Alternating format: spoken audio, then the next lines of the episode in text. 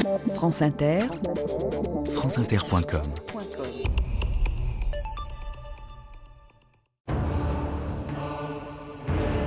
I, George Walker Bush, do solemnly swear do solemnly swear that I will faithfully execute that I will faithfully execute the office of President of the United States, the office of President of the United States. So help me God. So help me God. «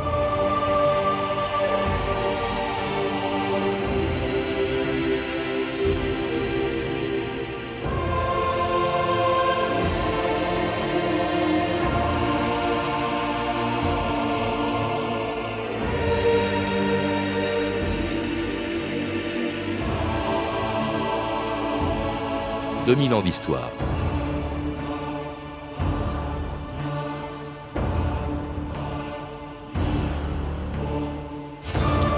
Le 20 janvier 2001, George Walker Bush devenait le 43e président d'un pays prospère, en paix et unanimement respecté dans le monde. Huit ans plus tard, au terme de son deuxième mandat, il va léguer à son successeur un État enlisé dans une guerre interminable en Irak et en Afghanistan et victime d'une crise économique et financière comme les Américains n'en ont pas connu depuis 1929. Et George Bush est devenu tellement impopulaire que même le candidat de son parti à la présidence des États-Unis, John McCain, ne manque pas une occasion de se démarquer de la politique qu'il mène depuis huit ans à la Maison-Blanche. Depuis qu'il y était entré presque par effraction, avec moins de voix que son adversaire Al Gore, et à la suite d'une des élections présidentielles les plus incertaines de l'histoire des États-Unis, puisqu'il avait fallu attendre plus d'un mois avant d'en connaître le vainqueur. France Inter, Philippe Abitboul, le 14 décembre 2000. France Inter. George Walker Bush devient le 43e président élu des États-Unis après 36 jours d'un feuilleton aux multiples rebondissements. Le démocrate Al Gore a jeté l'éponge, il a reconnu sa défaite et il a appelé à l'union derrière le nouveau président. Une heure plus tard, George Bush, au Texas, prenait à son tour la parole. I was not elected to serve one party, but to serve one nation. Je n'ai pas été élu pour servir un parti, mais pour servir une nation. President of every single American, Le président des États-Unis est le président de chaque Américain, de toute race, de toute origine. Que vous ayez voté pour moi ou pas, je ferai de mon mieux pour servir vos intérêts. Et je travaillerai pour mériter votre respect. Je serai guidé par l'exemple du président Jefferson, défendre nos principes, être raisonnable dans l'action et of la cause de la liberté et l'harmonie. Thank you very much, Merci et Dieu bénisse l'Amérique. Pierre Mélandry, bonjour. Bonjour. Alors c'était George Bush, il y a huit ans, à l'issue d'une élection très contestée, très serrée, hein, et qu'il avait gagné avec d'ailleurs moins de voix que son adversaire Al Gore. Vous le rappelez dans le dernier chapitre de votre Histoire des États-Unis contemporains, intitulé L'Amérique de George Bush, un président euh, d'ailleurs accidentel, titrait même à l'époque le magazine Newsweek en 2000, car personne n'imaginait la victoire de George Bush. Le bilan de Bill Clinton était plutôt positif et il aurait pu jouer plutôt en faveur de son vice-président, candidat à la présidence, Al Gore. Oui, Clinton n'a jamais compris, et jusqu'à un certain point peut-être jamais totalement pardonné à Gore d'avoir perdu une élection qui paraissait gagnée, mais Gore a toujours répliqué que s'il était porté en quelque sorte par le bilan socio-économique euh, de son euh, président, il était en même temps obéré euh, par l'affaire Lewinsky et Mm. que du coup, il n'a jamais pu faire donner autant qu'il aurait souhaité Clinton durant la campagne parce que les avantages que cela représentait étaient au moins compensés par les problèmes euh, que cela posait. D'ailleurs, il a fait, comme vous le rappelez, un bon score. Il a quand même eu la majorité des voix populaires. Le problème est que le suffrage euh, universel indirect prévalent aux États-Unis, euh, il a perdu parce que Il avait il n'a- moins d'électeurs, de grands électeurs. il a perdu les grands électeurs dans des conditions d'ailleurs extraordinairement contestées, en euh, Floride, à notamment, 537 voix en tout près Mhm. de Floride. Alors que quand le, le- le résultat est connu, donc on l'a entendu, George Bush euh, est un président très consensuel. Il veut rassembler cette Amérique qui semblait très divisée. Or, vous le rappelez aussi, Pierre Mélandry, c'est plutôt un conservateur révolutionnaire qui n'a rien de consensuel. Ah oui, alors là, ça a vraiment été une grande surprise parce que tout le monde s'imaginait que dans les conditions auxquelles il arrivait, une élection contestée, une présence relativement forte des démocrates au Congrès, où les républicains ont la majorité qu'à une voix près, celle du vice-président, on est à 50-50, il allait pratiquer une politique de compromis. Et de plus, il avait fait campagne sur le thème d'un conservatisme à visage humain pour s'opposer en principe à la droite républicaine radicale, lui reprochant d'avoir voulu équilibrer le budget sur le dos des pauvres. Et lorsqu'il arrive, on a l'impression pendant un certain temps que ça va être le cas. Il a un projet favori qui est le No Child Left Behind, qui consiste en quelque sorte à étendre le contrôle euh, du pouvoir fédéral sur le système éducatif américain. Et il va travailler euh, sous cet aspect avec le sénateur Kennedy en particulier. Et puis soudain, tout change. Lorsqu'il décide de faire passer son deuxième projet, qui est un projet de réduction massive de la fiscalité, alors là, sans doute, sous l'influence euh, du vice-président Dick Cheney, dont on ne dira jamais assez le rôle qu'il a joué probablement dans cette présidence, eh bien, il se raidit, il se radicalise, il recourt à ce que certains appellent la formule My Way Orvie Highway, vous suivez, vous dégagez en quelque sorte, euh, au point même où il va perdre sa majorité au Sénat, un sénateur républicain choqué par euh, la euh, brutalité du comportement d'administration, décidant de devenir indépendant et de voter avec les démocrates. Mais cette réforme est votée et elle assure que 25% des coupes iront à 1% des Américains les plus favorisés. Et puis il est le candidat des évangélistes. Quand on lui pose la question quel est votre philosophe préféré, c'est Jésus-Christ, hein, euh, répond George Bush. Le candidat euh, également euh, des, enfin un candidat ultralibéral préconisant la diminution des impôts en faveur des revenus les plus les, les, plus élevés. Et puis alors le candidat aussi des lobbies pétroliers et charbonniers, ce qui explique qu'une des toutes premières mesures qu'il prend, c'est d'annoncer qu'il refusera d'appliquer les fameux, le fameux protocole de Kyoto contre la, euh, pour la réduction des gaz à effet de serre. Oui, alors là, ça a vraiment été quelque chose euh, qui a, d'une certaine façon, surpris, parce qu'on pensait qu'il ferait peut-être comme Nixon. Nixon était allé au-devant de la Chine, alors qu'il passait pour le faucon anticommuniste rêvé aux États-Unis. Et certains avaient nourri l'espoir euh, qu'il agisse de la même façon, c'est-à-dire que, représentant les lobbies pétroliers, il surprendrait en donnant son aval à ce protocole de Kyoto. Or, c'est pas du tout ce qu'il fait, et au contraire, ça va déjà marquer son image d'unilatéraliste. Vous savez quelle est la formule qu'il emploie? Because first things first, there are the people who live in America? C'est-à-dire l'Amérique d'abord, et tant pis pour le reste, alors que l'Amérique émet le maximum euh, de gaz à effet de serre. Oui, effectivement, car au début, dans sa campagne électorale, dans les premiers mois de son mandat, euh, euh, Bush ne semble pas s'intéresser à la politique étrangère, pas plus que les Américains d'ailleurs, ni aux problèmes internationaux. Or, justement, ces problèmes internationaux, eh bien, ils vont s'inviter de manière spectaculaire dans la politique de George Bush le 11 septembre 2001.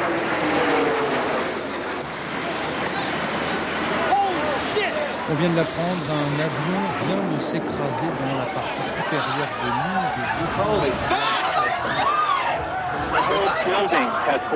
On September the 11th, enemies of freedom committed an act of war against our country. Le 11 septembre, les ennemis de la liberté ont commis un acte de guerre contre notre pays.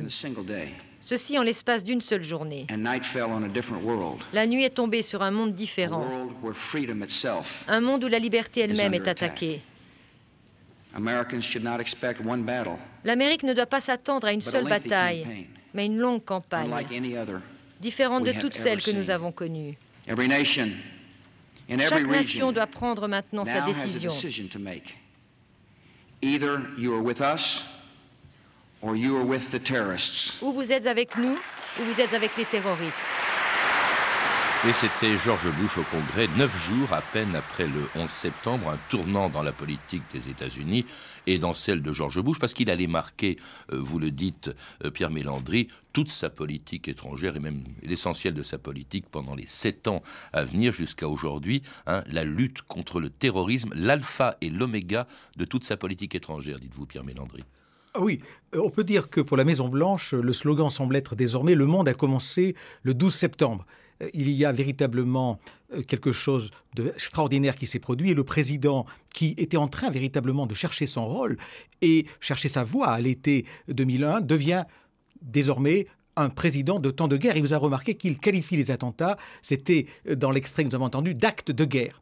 À partir du moment, ce moment, la guerre contre le terrorisme devient en quelque sorte le schéma organisateur de toute sa présidence et on peut dire que ça vient effectivement être l'alpha et l'oméga. Jusqu'ici, au fond, le problème pour les États-Unis était qu'après la disparition de l'URSS, ils s'étaient retrouvés sans ennemis, euh, sans boussole pour orienter leur politique étrangère. Et de façon d'ailleurs excessive, on va bien le voir, George Bush va faire du terrorisme en quelque sorte et de la lutte contre ce danger dénoncé comme mortel pour les démocraties et pour le monde civilisé, euh, l'ultima ratio de toutes ces décisions. Oui, mais un ennemi insaisissable, d'où le problème. Alors, double problème. Un problème, nous verrons par la suite, c'est qu'on ne peut pas effectivement le localiser, ce qui rend les choses assez difficiles, euh, sauf euh, on va le voir euh, par, en Afghanistan, mais aussi autre problème, c'est que il faut mener cette lutte apparemment sans fin. C'est ce que déjà les observateurs commencent à reprocher à cette euh, présidence, que veut dire la lutte contre ce qui est, après tout, moins une menace en soi qu'une stratégie. En tout cas, ce président mal élu, on l'a vu en, en, 2000, ce président dont la popularité a même baissé pendant les premiers mois de son mandat, devient soudain, en quelques heures, en quelques semaines, en quelques jours, le président ou un des présidents les plus populaires des États-Unis. Il a 80% euh, d'opinion favorable dans les semaines qui ont suivi le 11 septembre. Et d'ailleurs, même quand il prend, euh, à, cause de, de, cette lutte contre le terrorisme, des mesures qui limite sensiblement les libertés individuelles aux États-Unis. C'est le vote dès le mois d'octobre 2001 euh, des, euh, du Patriot Act, Pierre Mélandry. Oui, Rappelez-nous en quoi ça consiste quand même, parce que jamais on n'avait vu ça, depuis la guerre. Pour le Congrès à donner au président des pouvoirs euh, tout à fait exorbitants, puisque ça permet à l'exécutif euh, de s'ingérer dans la vie privée des citoyens américains et de détenir pratiquement sans limite euh, des non-américains dont les États-Unis se seraient emparés. Mais il faut voir qu'au-delà de ce que le président fait voter par le Congrès, il se reconnaît à lui-même, au titre de la théorie de l'exécutif unitaire, des pouvoirs tout à fait phénoménaux, créer des tribunaux militaires, organiser des rendictions, c'est-à-dire des transferts euh, extraordinaires de détenus dans d'autres pays où ils sont interrogés avec des méthodes euh, plus ou moins douces. Et euh, on a véritablement là quelque chose qui évoque, si vous voulez, la vieille formule salus populi suprema lex, ou encore ce que déjà disait Madison dès le XVIIIe siècle, à savoir que la perte de la liberté dans un pays procède souvent des mesures qui sont prises pour se prévenir contre un danger réel ou supposé en provenance de l'étranger.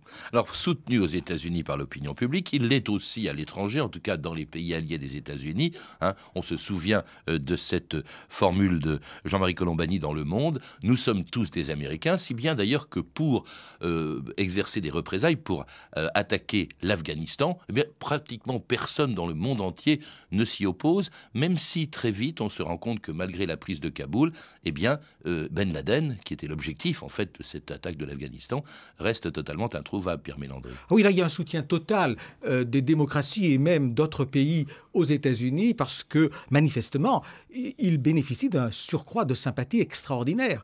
Euh, ils ont été quand même agressés. Tout le monde comprend qu'une superpuissance ne puisse laisser un tel acte euh, impuni même si certains considèrent déjà que trop mettre l'accent sur la dimension conventionnelle de la réplique, en particulier militaire, sans réfléchir à d'autres mesures d'accompagnement susceptibles d'éradiquer les racines du terrorisme, c'est peut-être déjà faire preuve d'un petit peu de trop d'impatience. Mais euh, le moment pour les États-Unis est effectivement extraordinaire. L'ONU euh, approuve une intervention américaine, de même que le Congrès.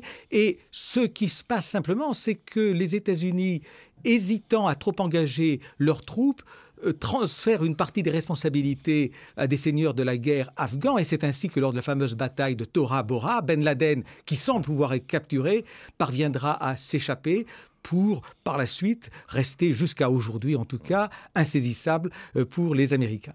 Alors insaisissable, mais si bien qu'on se tourne vers un de ses alliés supposés un an plus tard, en mars 2003, eh bien, George Bush s'en prend à l'Irak, accusé sans aucune preuve de détenir des armes de, de destruction massive et d'être l'allié d'Al-Qaïda.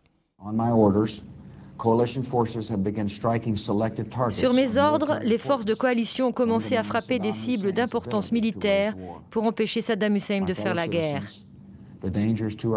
Mes chers compatriotes, nous triompherons des dangers qui menacent notre pays et le monde.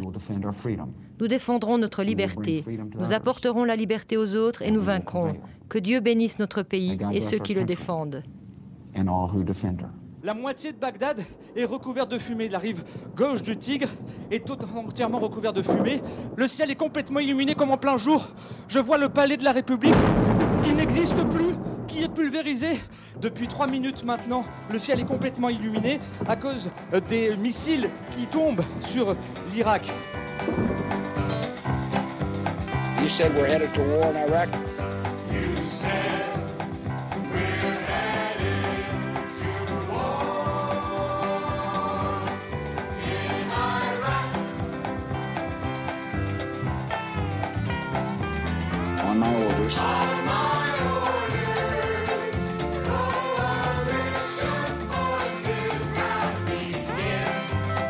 forces have begun striking selected targets Striking selected targets of military importance. of military importance. I hope we're not headed to war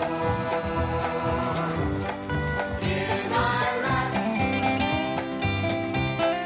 Et c'était The George Walker Bush Singers, hein, une parodie, War in Iraq, une, une- musique assez curieuse après cette, cette intervention américaine, mais qui cette fois-ci n'a plus le soutien qu'elle pouvait avoir quand il s'était agi d'attaquer l'Afghanistan. Car on le sait, on l'a su très vite d'ailleurs, on n'a pas trouvé d'armes de destruction massive euh, et on n'a pas prouvé que euh, euh, Saddam Hussein était l'allié d'Al-Qaïda, Pierre Mélandry. Oui, d'ailleurs, on avait senti le problème dès novembre 2001, lorsque les Américains avaient laissé entendre que l'Afghanistan n'était que le début. Beaucoup avaient supposé que la suite serait précisément l'Irak, et avaient fait savoir qu'en aucun cas ils ne pourraient soutenir une guerre en Irak. Et effectivement, euh, on va marcher à cette guerre euh, du côté de la nation Bush, non sans difficulté d'ailleurs, mais grâce en partie à l'apathie d'une presse. Vous avez expliqué tout à l'heure que euh, cette aura que donne au président son rôle prioritaire dans la lutte contre le terrorisme, d'une certaine façon, anesthésie la capacité de réaction de la presse jusqu'au moment évidemment où on va découvrir que les deux raisons avancées, les deux principales raisons, à savoir la présence d'armes de destruction massive d'un côté ou de l'autre, les liens entre ce régime, après tout laïque, et euh, les terroristes d'Al-Qaïda, euh, évidemment, ne sont tous sauf prouvés et sont très certainement quasi inexistants. Alors l'argument quand même euh, qui est avancé, ça c'est évidemment un argument qui dépasse très largement les représailles ou la lutte contre le terrorisme, c'est la défense de la démocratie que George Bush identifie en fait à la politique des États-Unis. Oui, alors je pense que c'est un argument qui est sérieux au départ parce que l'on a cru comprendre du côté des stratèges américains que la meilleure manière de mettre un terme au terrorisme, c'était de démocratiser le Moyen-Orient. Qu'au fond, le terrorisme était le produit de régimes autocratiques, corrompus, qui ne laissaient plus aux opposants comme seule voie que d'aller écouter les mollahs les plus extrémistes euh, dans les mosquées. D'où cette idée à partir de l'Irak de déclencher un phénomène de domino positif qui gagnerait euh, l'Iran et du coup, évidemment, euh, ferait euh, ombre au Hezbollah, au Hamas et permettrait ultimement un règlement de paix euh, acceptable euh, dans le conflit israélo-palestinien. Euh, ça ne se passe évidemment pas du tout comme cela. Et euh, finalement, on peut aussi se demander dans quelle mesure les objectifs n'étaient pas du côté, non pas des néoconservateurs qui apparemment croyaient à cette vision, mais du côté d'hommes qui sont des nationalistes durs, du type Cheney ou Rumsfeld, de faire de l'Irak une sorte de substitut à une Arabie saoudite euh, qui est un peu discréditée à l'époque aux États-Unis du fait du nombre de Saoudiens que Ben Laden a eu l'habileté diabolique de glisser parmi les terroristes du 11 septembre, et de faire de l'Irak, au fond, un lieu de base américaine et un lieu aussi euh, d'approvisionnement pétrolier prioritaire. En tout cas, certains pays de la coalition qu'il avait utilisée contre l'Afghanistan ne marchent pas. hein. La France en France, premier, en on le sait. La Chine aussi, la, la Russie. Il n'y a plus de coalition. L'ONU, c'est pas au nom de l'ONU qu'il intervient en Irak. D'ailleurs, Bush s'en moque, vous le citez. Quand il s'agit de notre sécurité, Absolument. nous n'avons besoin de permission de personne. Alors, il intervient seul. euh, d'ailleurs, avec encore le soutien de l'opinion euh, américaine. D'ailleurs, au point d'ailleurs de présenter sa candidature pour un deuxième mandat à la Maison-Blanche à la convention du Parti républicain en 2004. Même si nous n'avons pas trouvé beaucoup d'armes de destruction massive, je crois que nous avons eu raison d'aller en Irak. L'Amérique est plus sûre. Arnold Schwarzenegger. Mesdames et messieurs, l'Amérique est de retour. Après l'attaque de notre patrie, de notre économie et de notre mode de vie. On a gagné Amérique. Et le président Bush nous défend de tout son cœur, de toute son âme. Il faut le garder à Washington quatre ans de plus. Et George Bush restera effectivement quatre ans de plus à la Maison Blanche. Ça a beaucoup surpris en France parce que déjà on, savait que euh, les États-Unis commençaient à s'enliser en Irak. On apprenait surtout, on l'avait déjà appris avant sa réélection, euh, ce qui se passait à la prison d'Abu Ghraib, c'est-à-dire l'emploi de la torture. On ne saura que plus tard d'ailleurs qu'elle était autorisée par les autorités américaines, Pierre Mélandry. Oui, et cette affaire d'Abu Ghraib a certainement porté un tort énorme à l'image des États-Unis dans le monde et plus particulièrement dans le monde arabo-musulman. D'une certaine façon, euh, si l'on voulait fournir des recrues à Ben Laden, c'était là encore le meilleur moyen de le faire. Euh, a surpris dans l'élection, effectivement, c'est que on considérait qu'au regard des revers déjà euh, subis euh, en Irak, l'opinion américaine euh, se rebifferait. A- pour John Kerry, qui était son Euh, adversaire. oui, pour un candidat centriste en plus, qui avait voté d'ailleurs les pouvoirs au président pour conduire la guerre d'Irak et qui paraissait donc assez modéré pour en quelque sorte, remporter l'élection. Or, ce n'est pas du tout ce qui s'est passé parce que la campagne de Bush a été extraordinairement habile. Elle a consisté à transférer le référendum d'un référendum sur Bush, en quelque sorte, à un référendum sur Kerry. Et alors là, on a assisté à une entreprise de démolition systématique, mais finalement assez efficace, de ce personnage, qui pourtant était un héros de guerre euh, du Vietnam, médaillé, qu'on a présenté euh, comme une girouette, comme un homme susceptible Bah, il avait voté euh, l'intervention américaine en Irak. je disais, oui, oui. Oui. Justement, c'est pourquoi on l'avait désigné euh, du côté démocrate pour ne pas risquer, euh, si vous voulez, d'aliéner une partie des indépendants. Et euh, Kerry va se faire évidemment dénoncer comme quelqu'un euh, qui est prêt à brader les intérêts américains aux Nations Unies. On va dire he looks French. Et vous savez que la France avait très mauvaise réputation à cette époque. Et surtout, on va insister sur le fait qu'au fond, Bush est le seul véritable leader capable de mener le pays, qu'on ne change pas d'équipe en temps de guerre. Vous avez, euh, comment dirais-je, livré un extrait de euh, Schwarzenegger, mais euh, Rudolf Giuliani avait dit lors de la convention Dieu merci, George Bush est notre président en ce moment. Alors il l'est, mais à partir de ce moment-là, l'opinion commence à basculer. On reproche à George Bush l'enlisement en Irak sans succès, le fait qu'on ne découvre toujours pas euh, Ben Laden, et puis aussi on lui reproche de ne pas se préoccuper suffisamment des problèmes intérieurs que Bush avait négligés ou surtout qu'il n'avait pas prévus, comme celui que posait en 2005 les ravages provoqués par l'ouragan Katrina sur les côtes de Louisiane. France 3, Philippe Castel, le 1er septembre 2005. Une catastrophe naturelle d'une ampleur jamais connue aux États-Unis. L'ouragan était bien annoncé, mais les dégâts et les victimes qu'il a causés dépassent toutes les prévisions. Aujourd'hui, face au désastre, la polémique enfle. Même le président américain n'échappe pas aux critiques. Celle d'être resté en vacances dans son ranch au Texas jusque mercredi. Celle de ne pas s'être rendu dans les États sinistrés. Les gens meurent, il y a des gens qui sont en train de mourir là-bas. Les bébés meurent, nous crevons de faim. Mon bébé a trois semaines. Comment un bébé de trois semaines peut survivre ici? Il n'y a pas de lait, pas d'eau. Bien sûr, l'armée a été mobilisée. Mais les moyens de la plus grande puissance du monde semblent aujourd'hui dérisoires. Et George Bush est la risée de ses détracteurs. Le gouvernement américain n'avait pas de plan d'évacuation. C'est incroyable. La première puissance du monde. Le roi des vacances a dit depuis son ranch dans le Texas, partez. Alors ça, c'est quelque chose qu'on n'aurait pas pu entendre en 2002-2003. Là, c'est vraiment le début d'un déclin de Bush dans, l'opinion publique, euh, Pierre Mélandry, et qui va s'aggraver parce que impuissant sur le plan intérieur avec cet ouragan, on va voir également Bush, euh, on se rend bien compte qu'il n'est plus en mesure non plus de s'en prendre au projet d'armement nucléaire de la Corée du Nord ou de, l'Iran, euh, et, et même euh, à la crise économique et financière.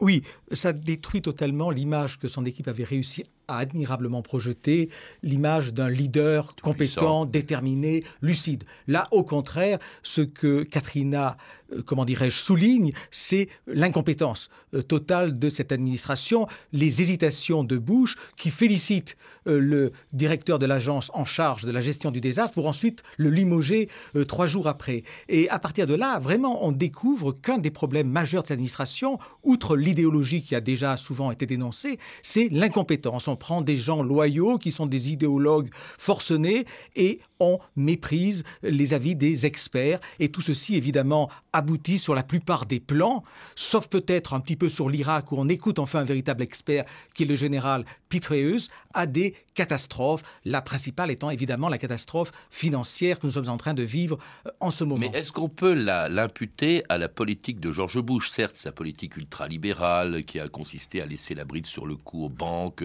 euh, à la réserve fédérale, euh, il a peut-être joué un rôle, mais au fond, c'est un peu une catastrophe, euh, pas inévitable, mais enfin, est-ce qu'il a joué un rôle là-dedans? Est-ce qu'il en est responsable? Oh, il n'est certainement pas euh, responsable à part entière de cette affaire, qui au fond trouve ses racines, si on regarde bien, dans la mise en place de la révolution conservatrice au début des années 80, dans l'impact de la globalisation, dans l'adhésion d'une partie de l'opinion américaine au tout marché, bref, à cette dérégulation euh, qui a supprimé en quelque sorte ce qui devrait être un élément fondamental des marchés, la peur, pour y substituer exclusivement la cupidité avec le résultat qu'on sait. Greenspan, certainement, a joué un rôle au moins tout aussi, sinon plus important euh, que le président. S'il n'en est pas responsable, en tout cas, sa cote de popularité est tellement mauvaise que euh, son candidat, enfin le candidat républicain, ne fait pas appel à lui dans aucun de ses meetings. Il se garde bien, il dénonce même d'ailleurs le- certains aspects de la politique de Bush. C'est vraiment un bilan assez terrible. Est-ce qu'il n'y a que du négatif dans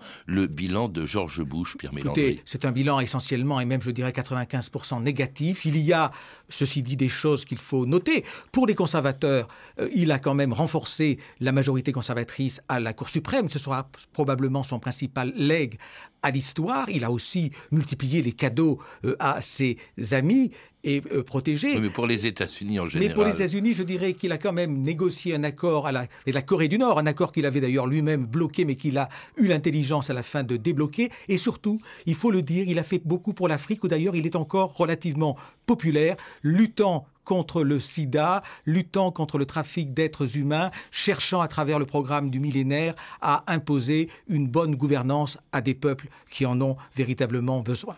Merci Pierre Mélandry. Pour en savoir plus, je recommande la lecture de votre livre Histoire des États-Unis contemporains qui vient d'être publié chez André Versailles éditeur et dont le dernier chapitre est consacré à la politique de George Bush. Vous avez également dirigé aux côtés de Justine Faure la revue 20e siècle numéro 97 consacrée à l'Amérique de George Bush et publiée dans la collection Presse de Sciences Po. À lire aussi une histoire du néoconservatisme aux États-Unis de Justin Weiss qui vient de paraître aux éditions Ogil Jacob. Vous avez pu entendre un extrait du documentaire Being W. Bush de Carl Zero et Michel Royer, disponible chez EuropaCorp Distribution. Vous pouvez retrouver toutes ces références par téléphone au 32 30, 34 centimes la minute ou sur le site franceinter.com. C'était 2000 ans d'histoire. À la technique Olivier Riotor et Vincent Godard, documentation et archivina Emmanuel Fournier, Fournier, Clarisse Le Gardien, Hervé Evano et Caroline Chausset, une réalisation de Anne Kobilac. Demain, dans, dans 2000 ans d'histoire, deuxième partie de nos émissions spéciales élections américaines, les pouvoirs de la Maison-Blanche.